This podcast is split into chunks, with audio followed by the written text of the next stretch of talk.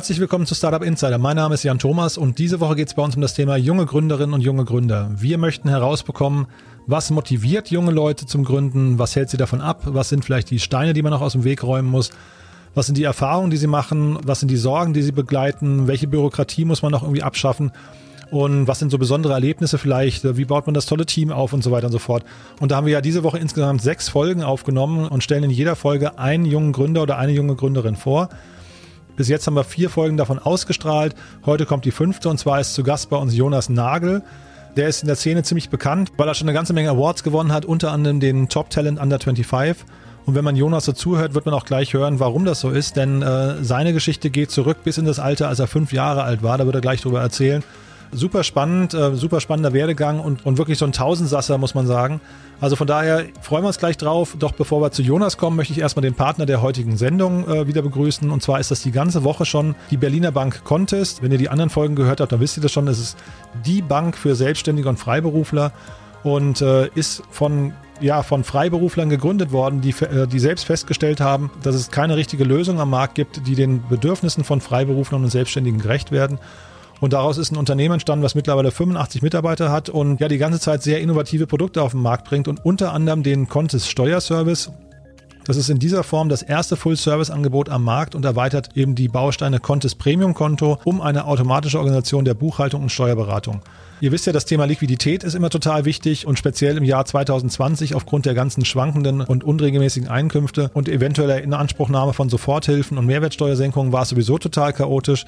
Ja, und ihr wisst ja auch, und das soll jetzt gar kein Steuerberater-Bashing sein, aber Buchhaltung und Steuern für äh, Freiberufler und Selbstständige sind natürlich immer mit einem erheblichen Zeitverzug und nachträglicher Einreichung von analogen Belegen und ganz hohem Bürokratie- und Kostenaufwand äh, verbunden. Und genau da setzt der Contest Steuerservice an. Der bietet euch nämlich eine tagesaktuelle Steuerkalkulation. Der Freelancer sieht also zum Beispiel sofort am 1. Januar seine Steuerverpflichtung für das ganze Vorjahr auf den Cent genau. Und das Ganze kostet erstaunlicherweise auch nur 99 Euro einen Festpreis und deckt alle Leistungen im Finanz- und Steuerbereich ab, also zum Beispiel die Umsatzsteuervoranmeldung, Einnahmenüberschussrechnung, geschäftliche und private Steuererklärung. Und Contes spricht hier von einer Kostenersparnis von 20 bis 25 Prozent für den Steuerberater pro Jahr und spricht von einer Zeitersparnis von durchschnittlich 70 Prozent der administrativen Zeit pro Jahr. Also das klingt für mich wirklich total logisch, sich das mal anzugucken www.contest.com ist die URL. Contest schreibt sich mit K und dann also Konto und Marxist. Wenn man sich das beides zusammendenkt, dann kommt man auf Contest. Und äh, ja, wenn ihr, wenn ihr euch das mal anschauen möchtet, dort findet ihr eben eine ganze Menge an Produkten, die genau für die Zielgruppe Freiberufler, Selbstständige und eigentlich auch junge Gründer gemacht sind. Also guckt euch das mal an. Wir freuen uns auf jeden Fall über die tolle Unterstützung von Contest und, äh, und werden morgen nochmal eine kurze Zusammenfassung bringen von dem ganzen Angebot. Morgen ist nämlich bei uns die Lena Kotlarov. Ähm, die wird auch nochmal eine ganze Menge toller Dinge erzählen, vor allem was das Thema weibliche junge Gründer angeht. Denn da haben wir ja noch ein großes Manko. Ähm, Lena ist im ganzen Startup-Teams-Bereich auch total engagiert. Also das wird auch nochmal eine spannende Folge. Aber jetzt möchte ich erstmal Jonas Nagel begrüßen. Jonas, ich finde es total cool, dass du da bist. Herzlich willkommen bei uns im Podcast. Hallo. Hi, vielen Dank, dass ich dabei sein darf. Na klar. Du Jonas, diese Woche geht es bei uns um junge Gründer und du bist ja, wenn ich es richtig verstehe, ein richtig junger Gründer. Ähm, du hast mir im Vorgespräch erzählt, dass es bei dir sogar in der Kindheit schon losgang, äh, losgegangen ist. Das wusste ich gar nicht. Möchtest du uns mal ein bisschen abholen, wie bei dir das ganze Thema Gründungsgeschichte entstanden ist, wann das mit dem Unternehmertum losging und dann dich eben auch mal vorstellen und auch erzählen, was, was Mainment macht? Klar, sehr gerne. Also bei mir fing das eigentlich schon spielerisch an in der Kindheit. Ich wusste nie, dass Unternehmertum oder Unternehmer sein ein richtiger Beruf ist. Aber als ich äh, fünfeinhalb, sechs Jahre alt war, habe ich zum Beispiel schon ähm, im Garten Kirschen gepflückt, äh, daraus Tüten gebastelt dann, wo die reinkamen und an der Hauptstraße von uns einen Stand aufgebaut und die verkauft. Ein Jahr darauf habe ich mir dann ein Vertriebsteam aufgebaut. Äh, das waren eigentlich dann äh, Klassenkameraden. Die haben einen Prozentsatz bekommen von allem Verkauften und haben die dann an Haustüren verkauft. Und so fing das eigentlich an. Über die Jahre hinweg habe ich dann immer mehr Sachen gemacht aber eigentlich richtig rein ins Gründungsthema kam ich dann mit 13. Ich habe ähm, mit Social Media angefangen, Meme-Seiten und so weiter ähm, und hatte da relativ große Erfolge in kürzester Zeit. Und dann kam ich rein in diese ganze Agenturszene, Marketing-Szene ähm, und habe dann auch äh, angefangen, meine erste Unternehmen zu gründen. Hatte mit 17 sozusagen meine erste UG, mit 18 meine GmbH, die jetzt die Mainment GmbH ist und das ist eine Social Media Management und Marketing Agentur. Genau. Mhm. Das war jetzt sehr schnell, äh, Jonas, weil da, ja. da stecken ganz, ganz viele Details drin, über die wir jetzt vielleicht noch im Einzelnen sprechen sollten. Lass uns doch mal vielleicht mal ganz, bevor wir jetzt äh, quasi über die, über die heutige Zeit reden und äh, du uns erzählst, was Mainment heute macht und wie groß ihr eigentlich seid, lass uns doch mal vielleicht noch mal an den Anfang zurückgehen, weil ich finde das ja super interessant, mhm. wenn jemand mit fünf Jahren schon irgendwie unternehmerischen Spirit in sich hat. Wie kam das denn eigentlich? Also wie, was, worauf würdest du das zurückführen? Waren deine Eltern, ist dein Elternhaus irgendwie unternehmerisch oder, oder wo hast du dir die Inspiration dafür geholt? Also das habe ich mich selbst auch oft gefragt, weil meine Eltern haben mich dann nie gepusht oder promoted sozusagen. Also ich habe von denen jetzt auch nie wirklich Kontakte bekommen oder ähnliches. Mein Vater war zwar äh, kurzfristig selbstständig, aber hat das auch nie wirklich gefördert. Ich denke, das fing an, weil ich mit fünf Jahren äh, auf dem Dachboden bei uns Monopoly gefunden habe. Und äh, meine Mom hat mir dann Monopoly beigebracht und als ich fünf war, war ich richtig Monopoly-süchtig und es ging immer nur um Geld und Sachen aufbauen. Und ich glaube, dass sich dann so entwickelt hat, dass es im Spielerischen mir einfach Spaß gemacht hat, mit Geld zu hantieren, mit Zahlen zu hantieren, auch Mathe fand ich immer super toll. Ähm, und dann hat sich es einfach so immer weiterentwickelt. Wie gesagt, ich wollte, bis ich 13 war, wollte ich auch immer Polizist werden als Beruf. Ich wusste sozusagen nicht wirklich, dass Unternehmertum ein Beruf ist. Das war für mich immer nur Spaß. Aber genau. Mhm. Trotzdem ist es ja irgendwie äh, faszinierend, wenn ein Sechsjähriger dann auf die Idee kommt, seine, seine äh, weiß nicht, Schulkameraden einzuspannen und äh, mhm. auch so über so Themen wie Revenue Shares nachzudenken. Das ist ja eigentlich, oder, oder Vertriebsprovision, das ist ja eigentlich nicht ganz mhm. normal, ne? Das ist ja, das lernt man ja auch nicht beim Monopoly. Nee, nee, das stimmt. Ich, das Komische ist, mir hat auch nie jemand irgendwie den Tipp gegeben, hey, mach das jetzt mit deinen Freunden, sondern, sondern ich habe damals, soweit ich mich noch erinnern kann, einfach drüber nachgedacht, wie kann ich noch mehr Geld machen? Wie kann ich die Zahlen noch höher hinkriegen? Und irgendwann ist mir halt eingefallen, okay, wenn ich jetzt hier alleine mit meinem Kirschstand an der Straße sitze, verdiene ich nicht so viel. Ich müsste eigentlich noch an Häusern klopfen, aber ich kann mich ja nicht in zwei teilen. Und dann habe ich ganz logisch nachgedacht, wen kenne ich, wem kann ich vertrauen und wie kann ich die motivieren, das zu machen? Weil die waren natürlich oft nicht so ähm, passionate äh, wie ich, sondern mussten irgendeinen anderen Treiber haben. Und da habe ich gesagt, verkauft es für mich und ihr kriegt dann halt, ich glaube nicht, dass ich damals schon Prozent rechnen konnte, aber wir haben die irgendwie für einen Euro verkauft und ich meinte dann, okay, ihr kriegt 30 Cent. für mich war das halt, ich wusste, das ist weniger als ich verdiene, ähm, sozusagen, und dann lohnt sich's. Hm. Und du kommst aus Schweden, ne? Also ihr seid ja, du bist, glaube ich, erst mit 13 nach Deutschland gezogen, wenn ich es richtig verstanden habe, ne? Und, äh genau, also ich bin in Deutschland zwar geboren, äh, dann sind wir aber ausgewandert nach Schweden, wo ich noch ein Baby war sozusagen und äh, bin da aufgewachsen. Hm. Und kannst du mal, äh, also wie ist das denn in Schweden? Würdest du da, siehst du da Unterschiede im Schulsystem vielleicht, dass also dort eine Prägung vielleicht nochmal passiert, die mehr unternehmerisch, äh, unternehmerisches Denken fördert? Oder, oder ist das in dem jungen Alter eigentlich gar nicht, gar nicht zu spüren? Ähm, also Unterschiede gibt es auf jeden Fall massive zwischen äh, Schweden und Deutschland im Schulsystem. Ähm, ob die gut oder schlecht sind, das ist immer so dahingestellt. Also manche Sachen sind auf jeden Fall besser, andere sind aber auch schlechter. Was in Schweden der Fall war, wir hatten bis zur achten Klasse, so lange war ich da, nie Hausaufgaben und nie Prüfungen. Deswegen hatte ich einfach extrem viel Freizeit, wo ich natürlich immer spielen konnte und sowas entwickeln konnte. Ich weiß aber, ich bin dann sozusagen in der achten Klasse nach Deutschland gekommen und ich weiß, dass in der neunten und in der zehnten in Schweden, da wird Unternehmertum richtig gefördert. Da muss jeder ein eigenes Schulunternehmen gründen und muss einen bestimmten Umsatz schaffen in einem Jahr. Ich war dann super neidisch auf meine Freunde, weil ich dachte, oh, das hätte ich auch gerne gemacht. Aber das war sozusagen noch nicht in meiner Zeit. Mhm. Ja, ist hochinteressant, finde ich. Ähm, und trotzdem rückblickend muss man jetzt sagen, wenn du viel Zeit hattest, das hat dir quasi den Kopf freigeräumt, ähm, um über solche Sachen nachzudenken, wie du sie mhm. getan hast dann oder gegründet hast. Ne? Also von daher ist wahrscheinlich das Thema, oder wie siehst du denn das Thema, keine Hausaufgaben, keine, äh, keine Prüfungen jetzt rückblickend? Also jetzt rückblickend, ich finde, in Schweden war die Schule immer leider zu lasch. Also zwar super cool als Kind, nur spielen zu können, aber die Themen, die ich gelernt habe, die sozusagen ist einfach viel zu wenig. Wäre ich nur in Schweden auf der Schule gegangen, würde mir sehr viel Allgemeinbildung fehlen. Muss ich ganz ehrlich sagen. Mhm. Aber in Deutschland ist es wiederum zu viel, meiner Meinung nach. Also mhm. hier ist es nur Lernen, Lernen, Lernen, äh, kriegt die Note hin und fertig. So eine Mischung war eigentlich am besten. Und ich bin ziemlich froh, dass ich diese Mischung habe. Die Hälfte meiner Schulzeit in Schweden, die andere Hälfte in Deutschland. Ähm, aber ja, ich denke, wäre ich nur in Schweden geblieben, dann würde mir einiges fehlen an Wissen äh, auch wirtschaftliche Sachen und ähnliches, was jetzt auch essentiell ist. Mhm. Okay, dann lass uns mal jetzt mal über den äh, Umzug nach Deutschland sprechen. Da warst du 13, wenn ich es richtig verstanden habe, ne? Und dann äh, das Ganze ging los, weil du, weil du Fan von einer Band warst, ne? Habe ich richtig verstanden? Genau, ich war Fan von Crow, dem äh, Panda-Masken-Rapper. Und das war sozusagen meine erste äh, große Fan-Leidenschaft. Also ich habe vorher nie Musik gehört, hatte nie so wirklich Leute, die ich gefeiert habe. Und dann, als wir nach Deutschland gezogen sind, hatte ich sehr viel frei erstmal, weil das war so zum Halbjahr. Und dann habe ich äh, Crow entdeckt und fand die Musik einfach sehr cool. Mhm. Ähm, und eines Tages war ich dann in Deutschland, alle anderen hatten Schule, mein Schuh Schulhalbjahr hat noch nicht begonnen, gab es ein Fantreffen. Ich bin hingegangen, wollte sozusagen ein Autogramm, stand dann auch über drei Stunden draußen im Regen und dann haben sie vor meiner Nase sozusagen die Tür zugemacht.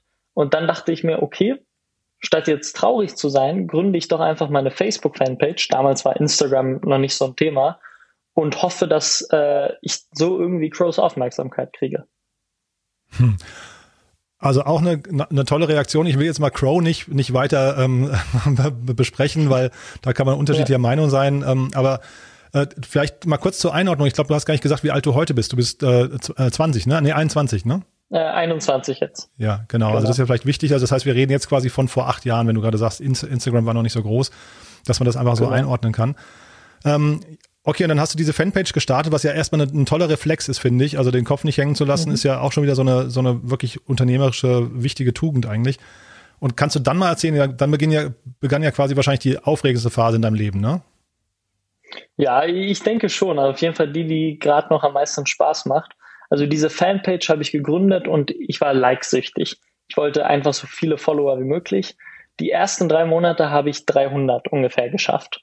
Ich habe alle meine Freunde angeschrieben, habe jeden sozusagen fast gezwungen zu liken, hm. äh, habe in der Schule, in, in der Schule, wenn man Kaugummis auspackt, will jeder direkt ein. Ich habe dann immer gesagt, ihr kriegt einen Kaugummi, wenn ihr meine Seite liked. Und äh, aber nach, als dem, nachdem ich seit drei Monaten dann sozusagen nur 300 Follower hatte, dachte ich, okay, das muss doch irgendwie schneller gehen. Ähm, habe meine Strategien umgeswitcht, neue Seiten gemacht, in andere Themengebiete, also jetzt gar nicht mehr so Musik-Fanpages, sondern halt auch Meme-Seiten und ähnliches. Äh, und dann mit dieser anderen Strategie hatte ich nach drei weiteren Monaten dann 50.000 Follower auf meinem neuen Kanal. Mhm. Ähm, und dann wiederum sechs Monate später, nachdem ich schon mit diesen 50.000 Followern angefangen habe, Geld zu verdienen und das zu reinvestieren, ähm, hatte ich dann über 25 Millionen Follower. 25 Millionen? Erst, genau, insgesamt. Auf allen Kanälen gemischt. Also es war, der größte Kanal hatte 9 Millionen, aber insgesamt über 25 Was, war, Wahnsinn. Was waren das für Kanäle?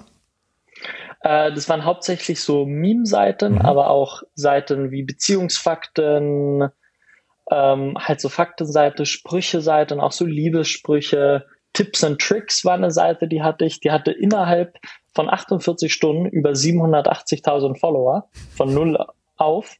Ähm, da wurden so Alltagstricks gepostet.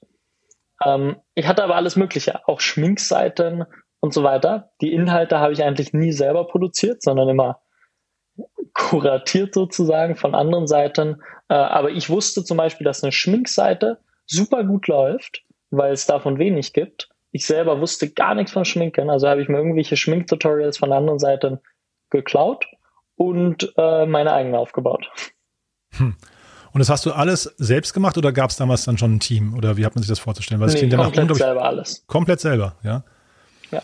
Dann lass uns noch mal kurz über dein Elternhaus sprechen. Was haben die denn in dem Moment gesagt, mhm. wenn, die, wenn die gemerkt haben, dass der, der Sohn plötzlich, äh, weiß nicht, wahrscheinlich viel weniger Aufmerksamkeit auf die Schule lenkt und plötzlich die ganze Zeit im Internet, äh, Facebook ist ja wahrscheinlich auch ein Thema, was Eltern nicht ganz verstanden haben zu dem mhm. Zeitpunkt. Wie war denn das?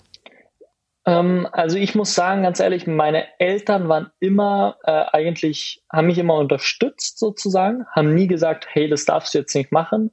Die meinten, solange Schule noch gut läuft äh, und ich sozusagen glücklich bin, ist alles okay. Also klar hätte ich jetzt nur fünf gehabt in der Schule, dann hätten die mich wahrscheinlich mehr gepusht, aber ich habe selber auch immer mich so darauf fokussiert, dass ich in der Schule alles hingekriegt habe, auch die Hausaufgaben und so weiter, da immer noch gut performen konnte und sobald ich zu Hause war, dann komplett in die Social Media Welt versunken bin. Anfangs war es natürlich so, ja, geh jetzt weg vom Computer und so weiter. Ähm, aber ähm, das hat sich dann eigentlich entwickelt, auch wenn die sozusagen die Erfolge gesehen haben ähm, und gesehen haben, dass ich damit auch langsam Geld mitmache und so weiter. Da hatte die immer mehr und mehr Verständnis. Mhm. Ist aber auch noch heute so, wenn wir mal was essen sind und äh, ich bin dann plötzlich am Handy, sagen wir auch noch Handy weg, aber da muss ich halt gerade irgendeinen Post veröffentlichen für einen großen Kunden, dann sage ich, geht nicht. Ich muss mhm. das jetzt machen. Mhm. Und äh, Stichwort Geld verdienen. Wie ist das denn? Ja. Also ähm, was, was für rechtliche Rahmenbedingungen waren denn damals für dich überhaupt möglich? Also konntest du schon irgendwie eine GmbH, UG oder irgendwas gründen oder warst das dann einfach du als Einzelunternehmer und äh, wie, wie, wie konnte, also das waren wahrscheinlich alles Online-Umsätze oder hattest du damals auch schon Kunden? Nee, es war alles Online-Umsätze und ganz früher, also es waren jetzt noch nicht die größten Amounts äh, 2013, 14 so, glaube ich, war das. Äh, also ich habe dann meine ersten paar hundert Euro gemacht, irgendwie 800, 900 Euro. Ähm, damals musste ich sozusagen Traffic zu einer Website leiten und die hat mich bezahlt pro 1000 Visitors. Ähm, und ähm, das Geld habe ich einfach dann sozusagen privat eingenommen. Ähm, und bis, ich glaube, 8200 Euro darfst du ja privat noch einnehmen, ohne eine Rechtsform zu haben. Ähm, und dann habe ich das eigentlich immer reinvestiert. Und dann irgendwann, ich glaube mit 14 oder 15, ähm, habe ich dann auch ein Gewerbe, soweit ich mich richtig erinnere, gemacht. Ähm, und dann später auch eine UG, was aber super kompliziert war, einfach weil meine Eltern alles unterschreiben mussten und äh, ich selber auch nicht Geschäftsführer sein durfte und so weiter. Ähm, aber ich habe oft auch, muss ich dazu ehrlich sagen, ich habe jahrelang dann, auch wo ich Kunden hatte, mit 15, 16 umsonst gearbeitet. Also in der 10. Klasse zum Beispiel war ich nebenbei in drei Agenturen angestellt, aber ohne Gehalt, weil ich sozusagen dachte, okay, wofür brauche ich Geld, wenn ich eh noch zu Hause wohne und keine Ausgaben habe? Das da habe also ich das meistens umsonst. Mhm. Ja? Eigentlich der entgegengesetzte Effekt, den man, den du als Fünfjähriger hattest, ne, wenn man es richtig sind. Also plötzlich, plötzlich genau. ist Geld nicht mehr wichtig, ne? Ja, genau weil ich dachte mir, ich brauche das halt nicht wirklich, aber wenn ich 18 bin, werde ich es brauchen, wenn ich raus in die Welt will. Ähm, und ich dachte, Kontakte ist das Wichtigste, was du haben kannst. Also ähm, habe ich mich damals darauf fokussiert, Kontakte zu kriegen, statt viel Geld, habe auch solche Deals mit Leuten gemacht, mit denen umsonst gearbeitet, um die dann alle zu leveragen, wenn ich 18 bin oder älter. Mhm. Und das hat gut funktioniert? Ja, auf jeden Fall. Mhm. Also ich muss ehrlich sagen, das, was für mich derzeit am wertvollsten sind, sind meine Kontakte. Ähm, das ist besser als jedes Geld der Welt oder was für einen Abschluss ich auch haben könnte. Äh, durch die Kontakte sind die alles zustande gekommen. Mhm. Dann lass uns mal ein bisschen genau darüber sprechen. Also du hast jetzt die Mainment GmbH mhm. und das ist, ähm, wenn ich es richtig verstehe, eine Social Media Agentur für, ich weiß nicht, Celebrities, Promis oder auch äh, Unternehmen, mhm. ne?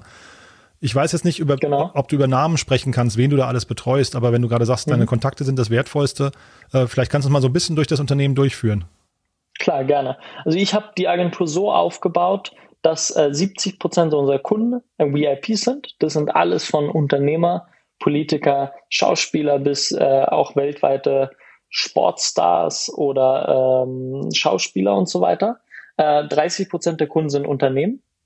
Ähm, da arbeiten wir ähm, auch mit Startups, aber auch mit Unternehmen, die Zehntausende von Mitarbeitern haben weltweit. Also alle Größen, konkrete Namen darf ich da jetzt leider nicht erwähnen. Mhm. Ähm, aber ich habe halt damals realisiert, als ich mit 15, 16, 17 in diesen Agenturen gearbeitet habe, neben der Schule, dass es oft nicht so Spaß macht, mit großen Unternehmen zu arbeiten.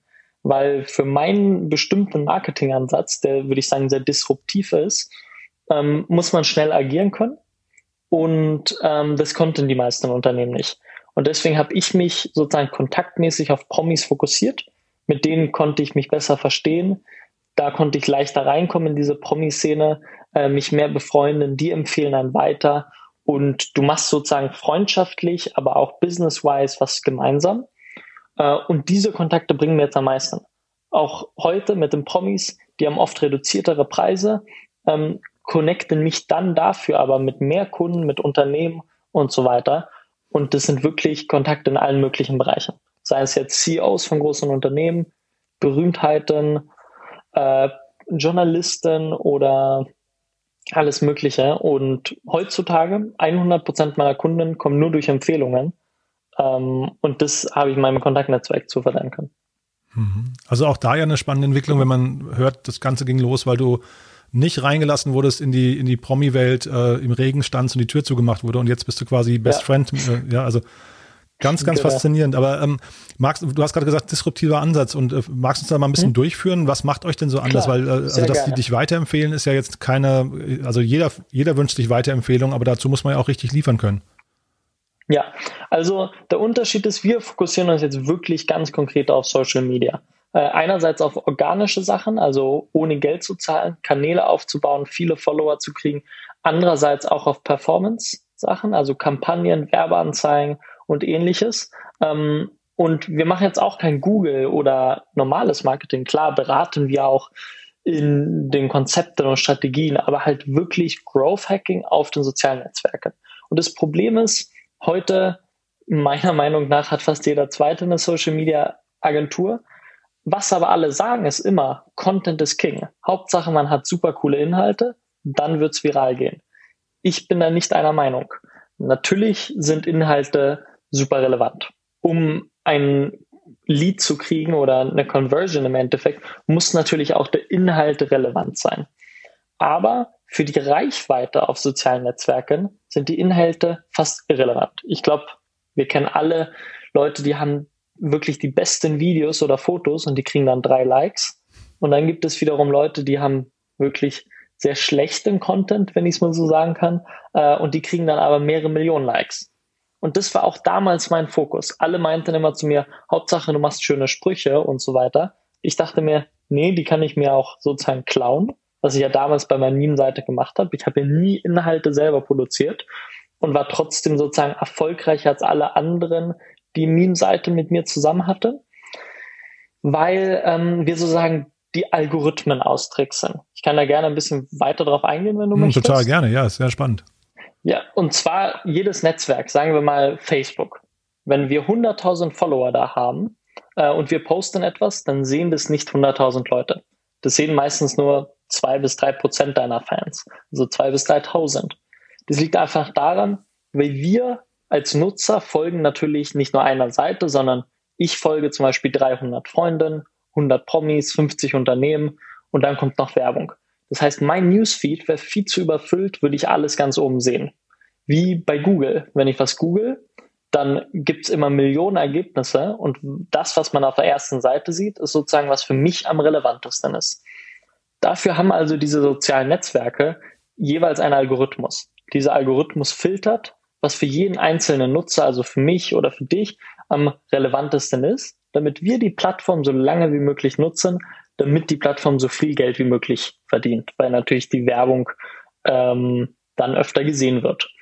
Und ähm, so ein Algorithmus ist aber natürlich nicht in der Lage zu erkennen, ob ein Inhalt gut oder schlecht ist. Klar, manche Dinge kann er erkennen, den Textanteil, die Videolänge, ähm, manche Sounds und so weiter. Aber ob der jetzt gut oder schlecht ist, ist ja sowieso subjektiv. Also ich kann ein Foto super finden, jemand anders kann es schlecht finden. Und deswegen guckt sich der Algorithmus andere Aspekte an, ob ein Post jetzt relevant oder irrelevant ist oder ob ein Kanal relevant oder irrelevant ist. Und je relevanter ein Post und Kanal ist, desto mehr Reichweite kriegt man. Und was wir ganz konkret machen, worauf ich mich die letzten Jahre fokussiert habe, ist, wie funktionieren die eigenen Algorithmen? Was müssen wir machen, unabhängig vom Content, damit die Algorithmen uns als sehr interessant markieren. Unsere Kundenseite und unsere Inhalte und die sozusagen immer aufs die erste Seite pushen.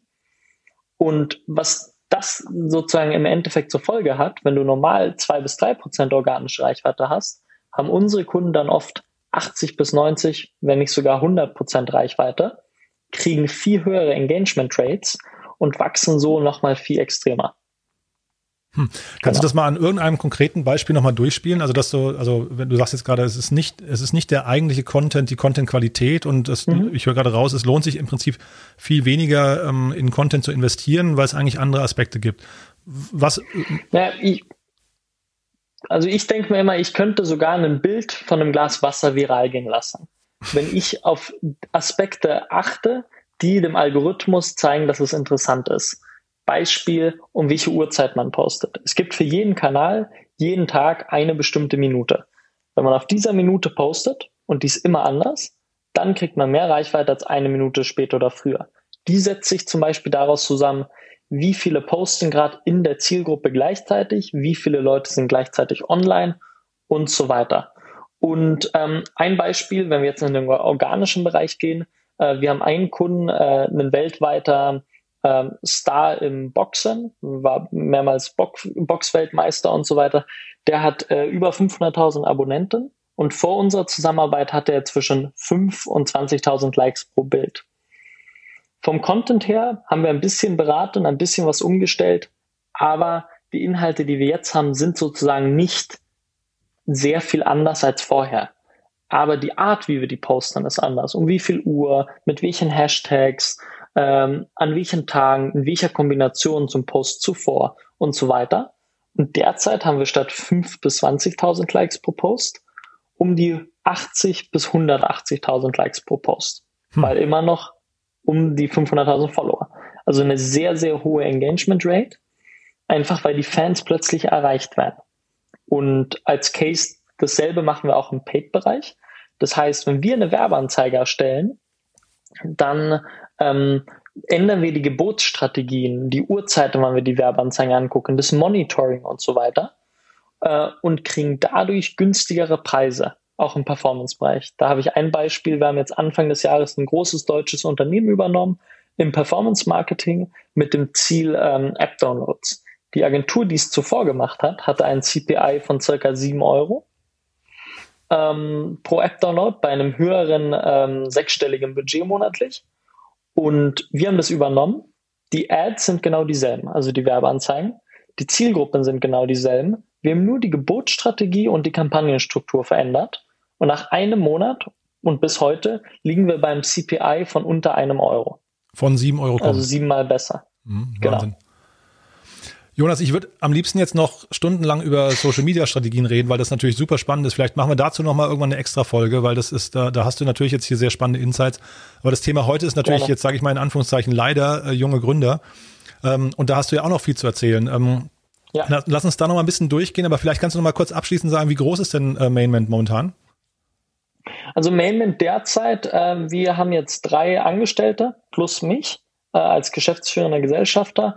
Ähm, und dann das meiste läuft über Freelancer. Also ich habe gerade 15 Freelancer, die aber sozusagen mehr oder minder auch Vollzeit dran arbeiten, wo es sich natürlich aber nicht lohnt, besonders wenn die im Ausland sitzen, ähm, die sozusagen fest anzustellen kundenmäßig ähm, sehr variabel. Derzeit haben wir 36 feste Kunden in allen Bereichen. Mhm. Ähm, dazu kommen dann noch die Kunden, die sozusagen for free oder gegen andere Leistungen ähm, meine Kunden sind. Und ähm, wir sind da aber generell ganz offen. Also manche Kunden sind halt nur auf Projektbasis, die wollen mal einen Film, einen Kinofilm promoten. Äh, andere Kunden sind längerfristig. Ähm, aber genau. Das mhm. ist so die Größe ungefähr. Und du, wenn jetzt äh, Personen oder Unternehmer zuhören und denken, naja, wenn der Jonas ein Glas Wasser viral gehen lassen kann, dann kann er mich ja vielleicht auch äh, zum Star machen. Ja. Ähm, ab welcher Größenordnung soll man mit dir sprechen? Was sind so die, was sind so die, weiß ich nicht, Einsteigertarife oder wie, wie läuft das dann? Also eigentlich kann man, egal wie groß man ist, schon mit mir sprechen, weil ich sag so, auch wenn man super groß ist, gibt's immer Verbesserungspotenzial. Aber auch wenn man jetzt komplett neu anfangen will und berühmt werden möchte, dann ähm, kann ich da sozusagen auch mithelfen. Also da habe ich auch ein paar Cases von Celebrities, die heute Celebrities sind, die ich entdeckt habe bei 5.000 bis 10.000 Followern und die dann in einem Jahr auf drei, vier Millionen gebracht habe. Ähm, natürlich nicht ich alleine. Der Content ist natürlich relevant im zweiten Schritt, nachdem wir die Reichweite bekommen haben. Also auf ein Glas Wasser wird man dann keine Fans kriegen. Aber sozusagen, egal welcher Content uns geliefert wird, wir können die Reichweite besorgen. Und deswegen lohnt es sich eigentlich ab jeder Größe. Und das Pricing-Modell ist bei uns auch sehr variabel. Also ähm, wir haben Kunden, die zahlen höhere Beträge. Wir haben andere Kunden, die geben uns sozusagen einfach viele Kontakte oder Büroflächen oder ähnliches. Das heißt, eigentlich kann jeder mit mir sprechen. Mhm. Ihr sitzt in Post, äh, Potsdam, ne? Äh, Berlin. In Berlin seid ihr, okay. Genau. Du, und dann habe ich gesehen, du bist, ähm, äh, hast eine Auszeichnung bekommen als Top Talent Under äh, 25, ja?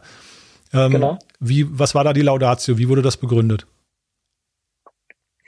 Ähm, das war jetzt, ich war im ersten Jahrgang von diesem Preis und äh, da wurde ich nominiert und dann konnte man sozusagen Fragen beantworten, die dann bewertet wurden von der Jury. Ähm, ähnlich wie jetzt auch bei Forbes 30 under 30. Ähm, das waren Fragen in alle Bereiche. Also einerseits, ähm, was hat man unternehmerisch schon geleistet? Weil ich war jetzt konkret in der Kategorie Entrepreneurship. Mhm. Ähm, aber auch generell, was sind die Sichtweisen auf die Zukunft und so weiter, um zu sehen, ob ich jetzt nur unternehmerisch denke oder auch in anderen Richtungen sozusagen die Welt nicht verbessern unbedingt möchte, aber unterstützen will. Äh, und dann wurde ich ausgewählt von der Jury und Preisträger sozusagen. Mhm. Und das ist ja vielleicht eine gute Brücke zu deinen anderen Projekten, weil du hast mir äh, erzählt, unter der Mainman GmbH hast du noch quasi ein Unternehmen, das Insolvenzmassen aufkauft von Fluggesellschaften, ne? Genau. Ist auch total irre. Wie kommt man auf so eine Idee?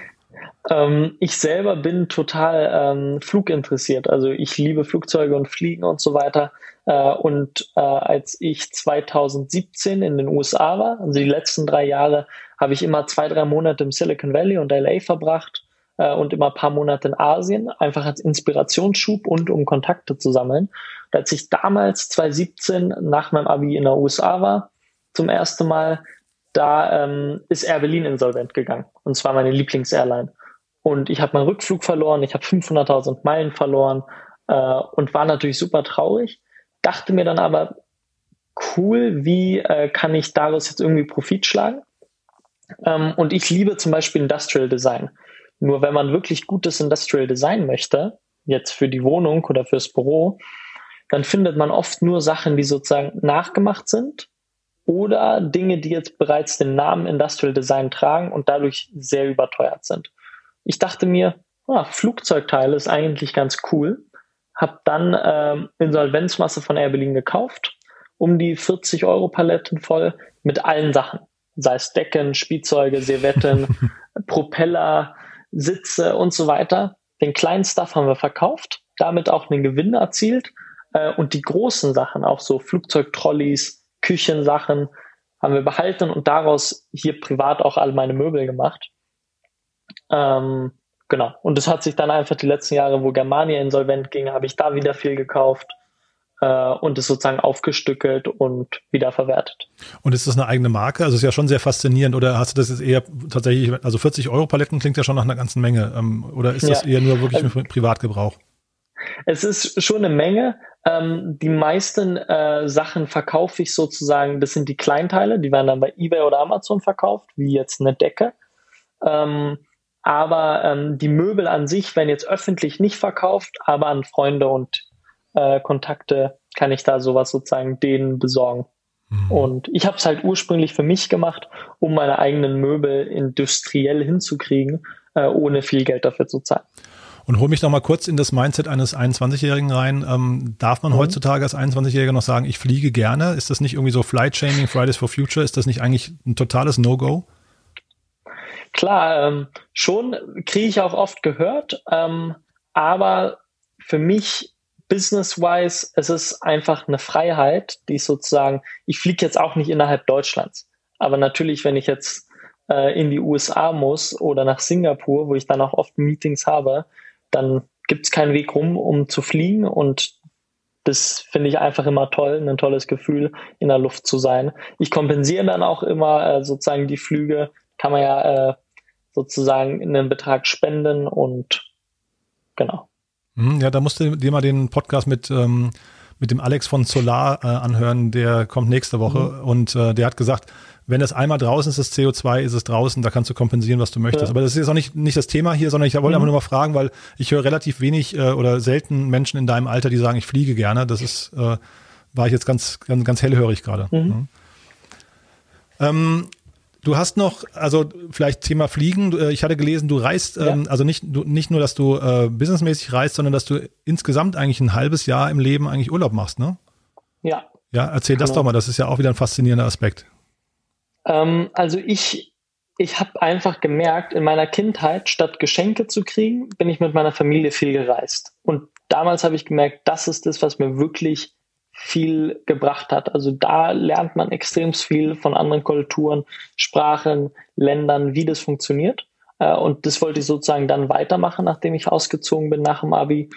Ähm, und ähm, ich bin da ganz spontan. Also wenn ich sage, hey, ich will morgen nach Singapur, dann fliege ich morgen nach Singapur sozusagen. Jetzt natürlich während Corona nicht, ähm, aber sonst schon. Einfach um mein Leben wirklich zu leben. Weil ich will jetzt nicht mir jahrelang überlegen, oh, ich würde gerne mal nach Singapur und dann komme ich da nie hin, sondern ich versuche einfach jede Experience mitzunehmen. Finde es auch viel wertvoller als jetzt Sachen zu Hause, Gegenstände sich zu kaufen, sondern halt ich investiere da lieber in Experiences, in Reisen, lerne Leute kennen, sehe andere Businesswege und das hat mir dann auch super viel gebracht. Und deswegen mache ich das auch immer mehr. Corona ist natürlich dieses Jahr ein bisschen da zwischengekommen, war zum Glück Anfang des Jahres noch äh, zwei Monate unterwegs und musste dann während Corona anfing sozusagen zurück. Aber genau. Mhm. Und dann kannst du aber von unterwegs auch gut arbeiten. Also dein, dein Team, du hast ja vorhin ja. schon gesagt, sehr viel Freelancer, sehr international aufgestellt. Das heißt, da bist du ortsunabhängig. Genau, das habe ich mit Absicht so gemacht. Ich wollte mich jetzt nicht an einen Ort stark binden mit sehr großem Office und festes Team irgendwo, weil ich dachte, das beschränkt mich ja auch.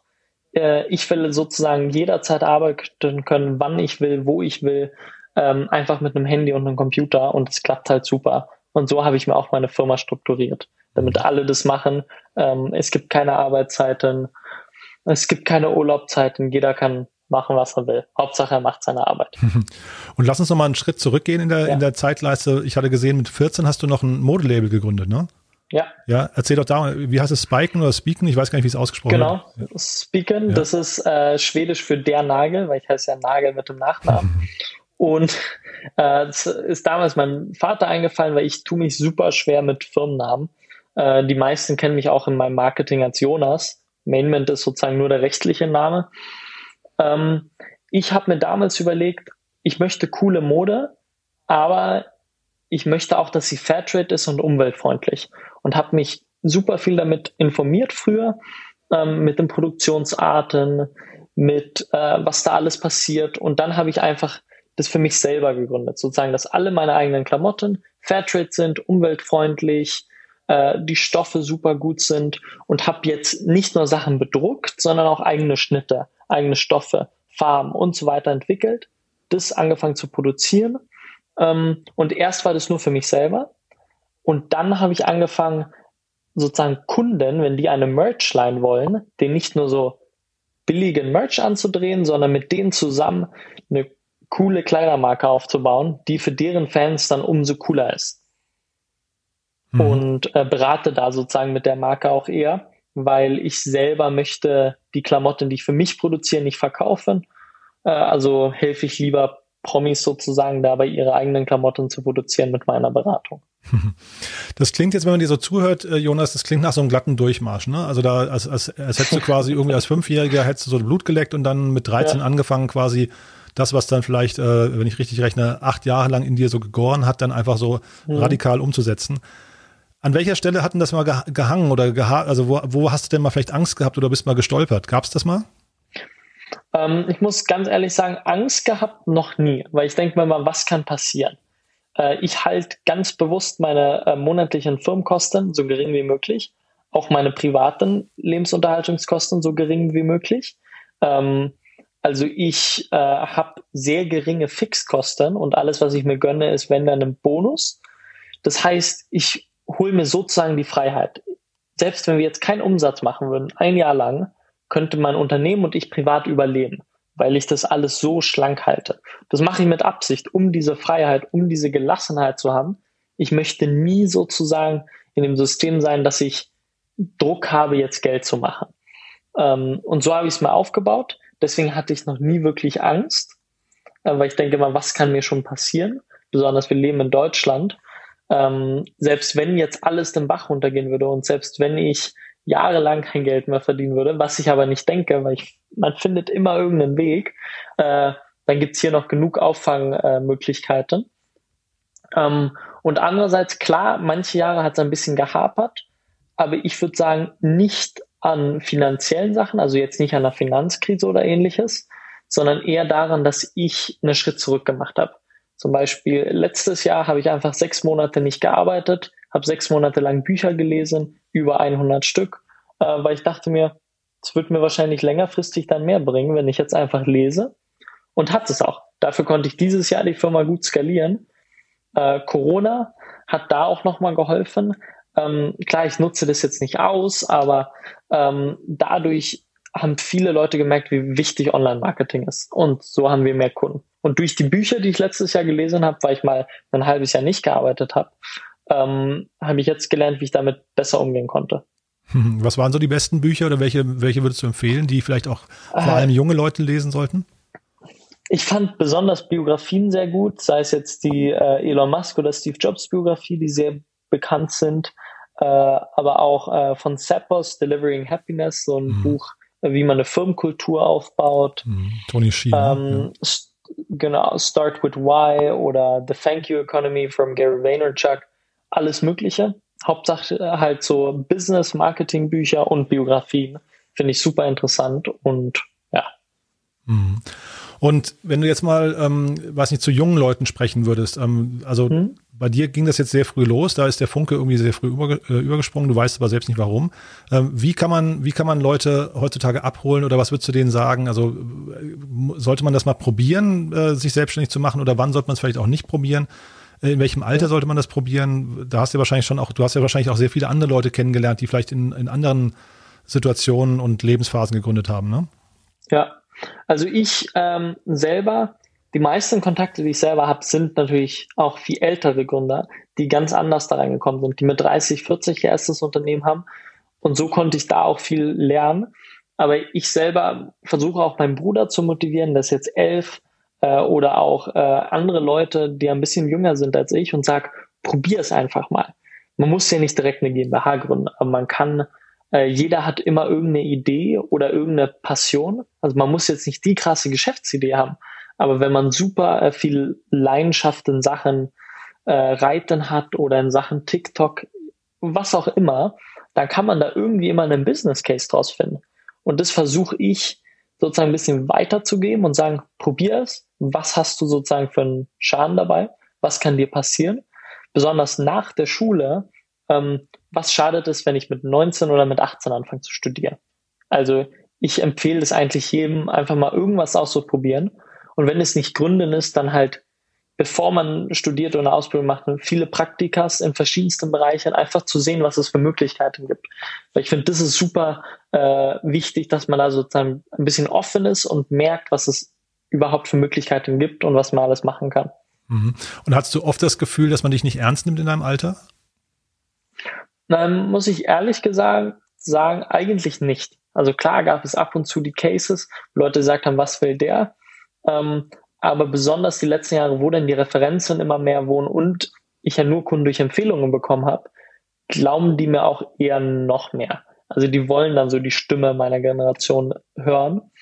Und äh, klar, würde ich jetzt einfach in Läden reingehen und sagen, hey, wollt ihr Marketing? Würden mich die meisten wahrscheinlich erstmal komisch angucken. So ist es bei mir jetzt natürlich nicht. Aber ich habe auch eher einen Vorteil gesehen in meinem Alter, weil viele denken, cool, junge Gründer wollen wir unterstützen. Hm. Ja, kann ich nachvollziehen. Aber es ist ja wahrscheinlich auch ein Riesenvorteil. Das Metier, in dem du bist, ist natürlich eins, was für, Klar. was für, ähm, äh, ich weiß nicht, die etablierte Generation immer schwieriger wird, das äh, zu durchschauen, ne, würde ich mal sagen. Ja. Ähm, äh, weil, also die, die, ähm, ich weiß nicht, die Schlagzahlen, in denen neue Social, Social Networks auf den Markt kommen, werden ja immer, äh, werden immer kürzer, ne? Das heißt, oder höher. Mhm. Das heißt, du hattest irgendwie Facebook, äh, Twitter, dann kam jetzt irgendwie, ähm, und, und YouTube ist wahrscheinlich für dich auch wichtig. Facebook, das konnte man irgendwie alles noch greifen. Jetzt plötzlich kommen so diese ganzen neuen Themen wie Snapchat und das wird dann schon wieder abgelöst von TikTok, bevor Snapchat überhaupt richtig da ist. Also kannst du uns da vielleicht nochmal so durchführen, auch was so die, aus deiner Sicht so die Relevanz der einzelnen Kanäle äh, angeht? Ja, gerne. Also ich, ähm, ich persönlich muss ehrlich sagen, ich finde einer der relevantesten Kanäle, den viele in Deutschland derzeit leider unterschätzt sind, ist Facebook. Facebook ist nach wie vor mit Abstand das allergrößte Netzwerk, 2,4 Milliarden aktive Nutzer, ähm, während Instagram nur 1,3 Milliarden hat, nur in Anführungszeichen, mhm. äh, ist aber trotzdem fast die Hälfte.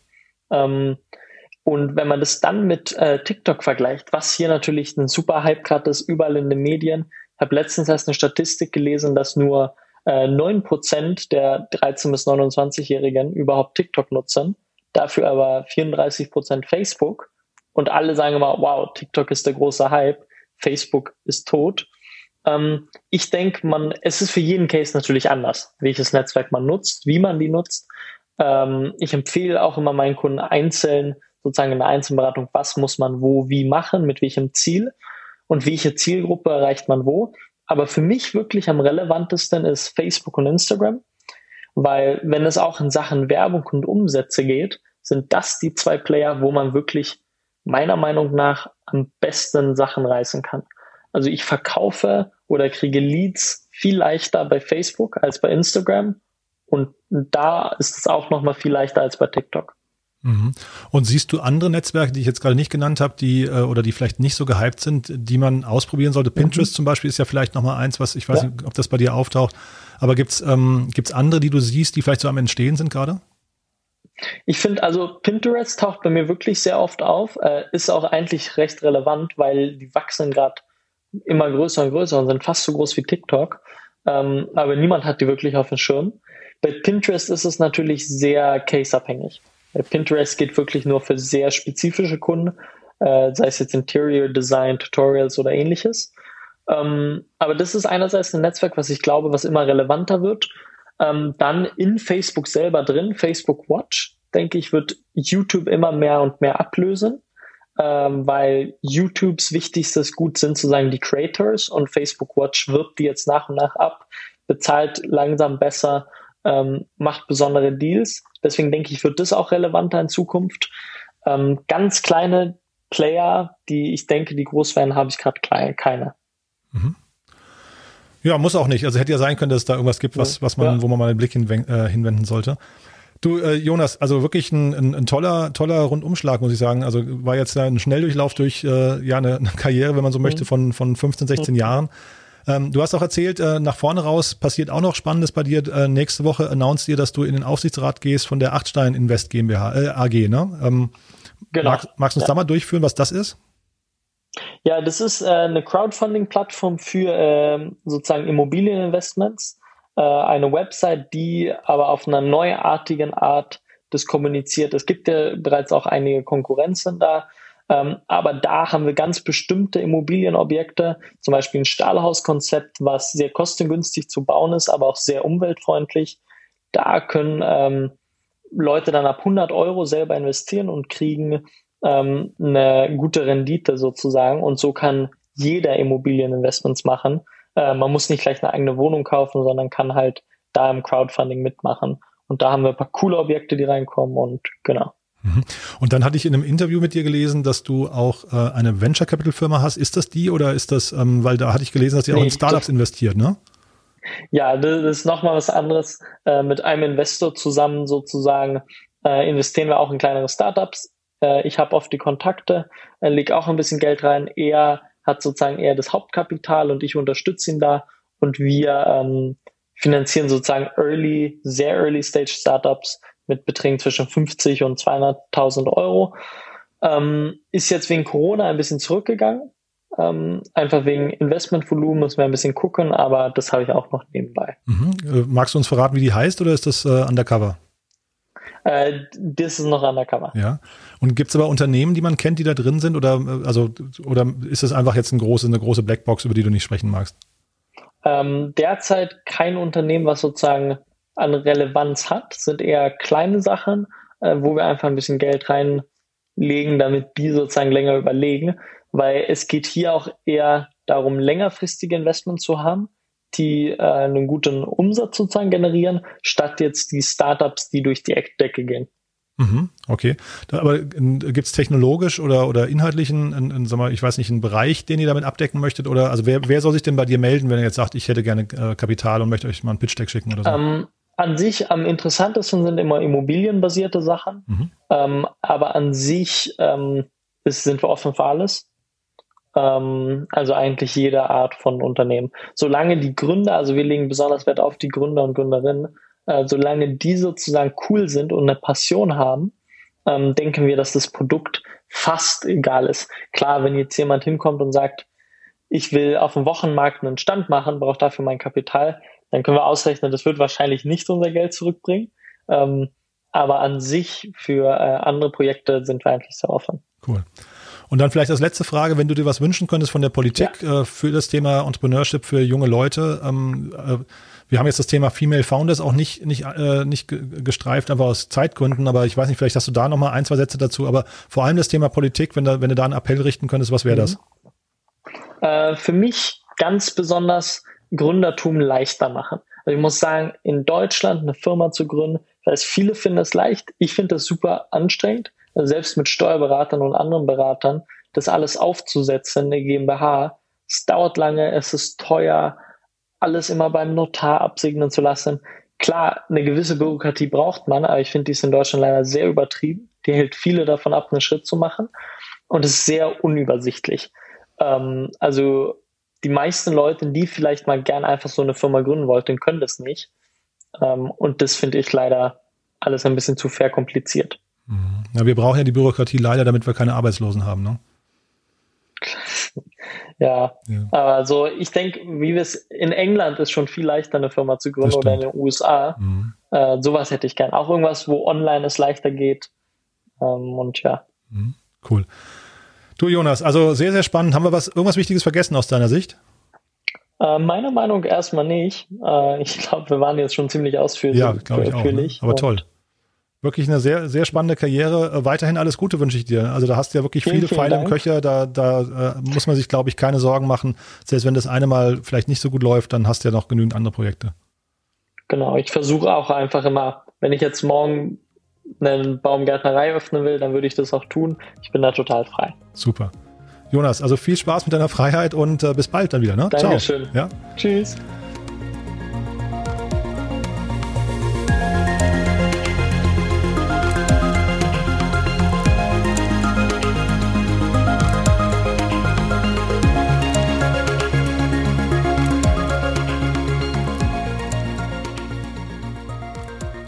Ja, das war also Jonas Nagel. Ich hoffe, ich habe nicht zu viel versprochen, aber ich glaube, das ist echt ein äh, spannender Werdegang für so einen jungen Menschen.